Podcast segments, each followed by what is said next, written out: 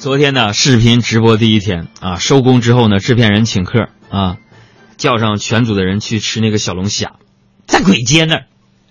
哎呀，放会儿音乐，我这韩喇子留留一直播台啊。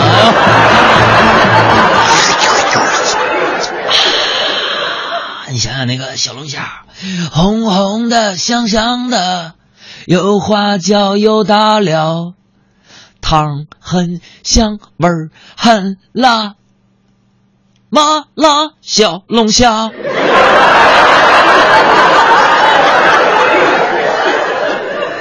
哎呀，那小龙虾到簋街一家新开的店啊，小龙虾里边有野生的和家养的两种。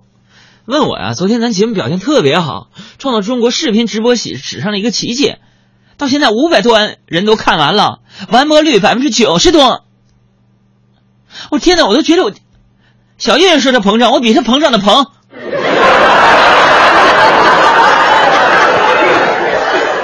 那咱不一样了，对不对？咱们是单集节目直播，五百多万点击量的主持人了，让我点，我的天哪！让我说，海洋，你是吃这个野生的还是吃家养的？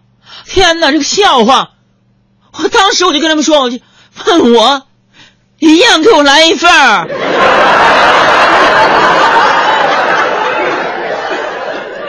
各要了一盘，啊，吃饭我一边扒我一边问老板，我说老板，你们家这个家养的和野生的区别在哪儿？老板就说了啊，我们家这家养的是吃这个抗生素长大的，野生的呢有那个重金属沉淀污染，就看你受受不受得了。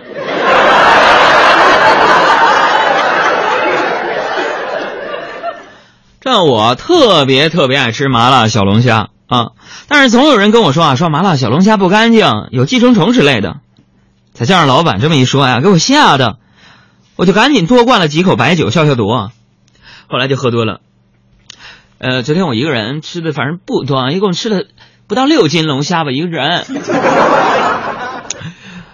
哎呀，后来打车回家，啊，上车之后我就问司机：“师傅，师傅，你看完朋友圈了吗？”这是你说啥玩意儿？啊，没事没事师傅，好尴尬。那个，你说爱一个人是什么味道呢？什么滋味？啊，那个司机不加思索的回来一句，就是：“呃，我告诉你兄弟啊，你要吐车里边，我得收你二百块钱打扫钱啊。”我我瞬间我就清醒了，哎妈呀！所以那首歌啊，就送给我的吧。一天在北京，你别喝太多酒。